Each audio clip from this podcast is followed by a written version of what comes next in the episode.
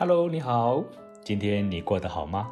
欢迎来到六十一项小小学堂，跟着我们一起做正确事，当明白人。Hello，你好，欢迎来到六十一项小小学堂，我是 Peter。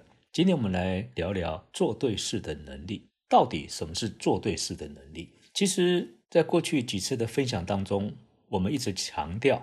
做对事比把事做对重要。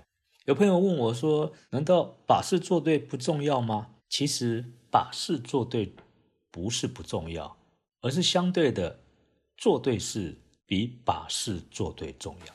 听起来好像绕口令。其实我们今天谈到做对事的能力，从结果来看，那不过就是三个字，叫有效性。若是谈到有效性，不如说有效性的。决策力，我们怎么去定义做对事呢？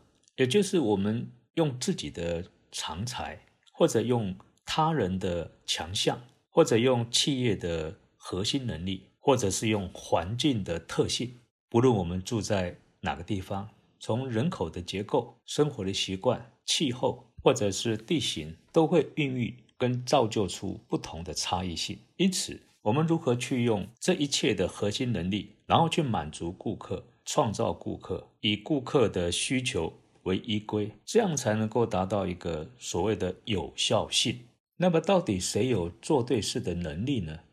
经由杜拉克多年的研究和证实之后，发现有效性的知识工作者当中，他们有一个共同的能耐，那就是做对事的能力。在彼得·杜拉克管理学家张武平老师的。著作当中，他也说到，不管这些知识工作者他们的出身如何，或者他们受教育的高低、外貌，都不影响他做对事的能力。换句话说呢，只要拥有做对事的能力的这些知识工作者，他们最终都能够成为一个有效的经理人，或者是有效的贡献者。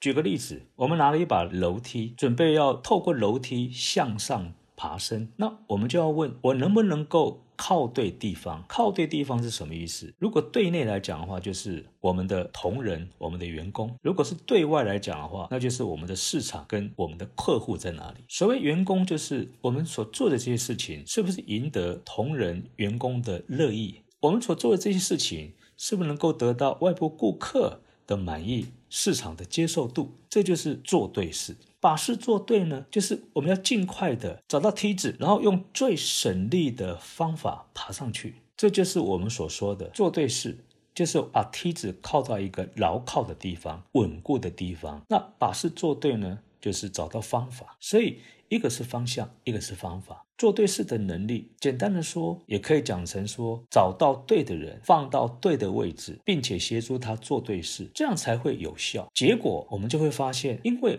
我找到对的人，比找到对的方法更重要。所以，我们找到对的人之后，我们还要协助他找出对的事来做。透过他的长才，然后我们有目的、有条理、有系统的来工作，然后把我们企业的资源有效的分配在适当的机会上面。我们有这样的一个前提下，我们才有可能力求择善而行，也就是找出对的顾客，有更高的附加价值的事情，再用对的方法。去做，这样才符合顾客的期望。也就是唯有能对顾客创造价值的事情，才是对的事，才是值得投入心力去做的事。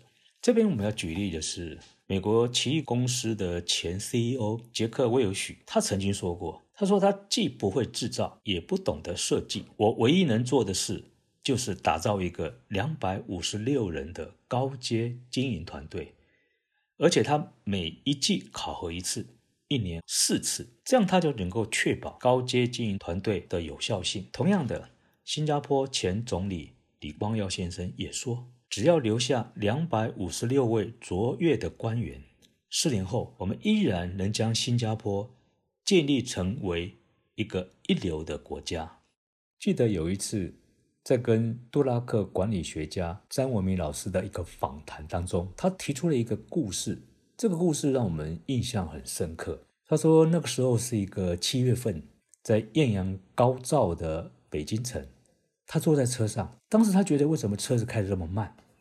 我后来发现，原来前面有一个年约十一岁的小女生，她呢拿着一个牌子，沿着两边的车辆不断的鞠躬，打开牌子，然后他就发现车内的人就自动掏钱出来，他觉得非常惊讶。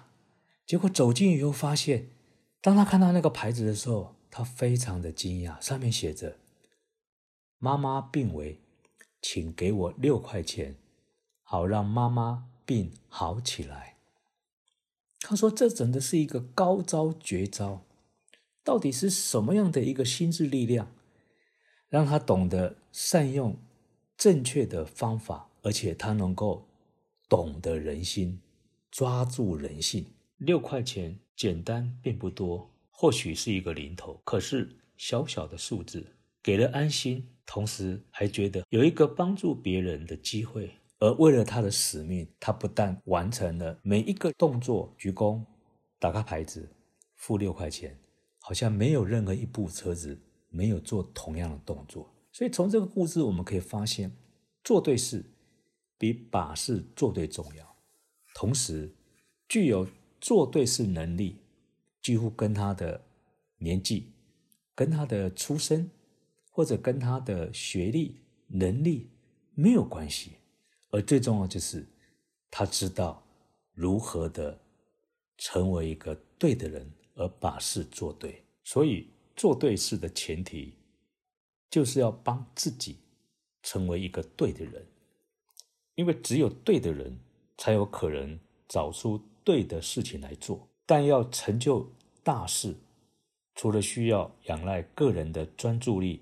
和使命感之外，当然更重要就是要建立一个高效的经营团队。因为如果光只是靠着杰克韦尔许，可能没有办法改变奇异公司；单单只是仰赖李光耀先生一个人，也无法建设新加坡成为一个一流的国家。所以我们可以知道，透过对的经营团队，才能够使得。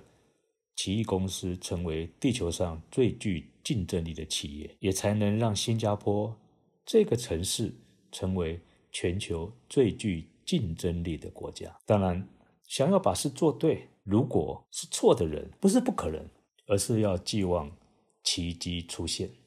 今天我们就分享到这里，下次见。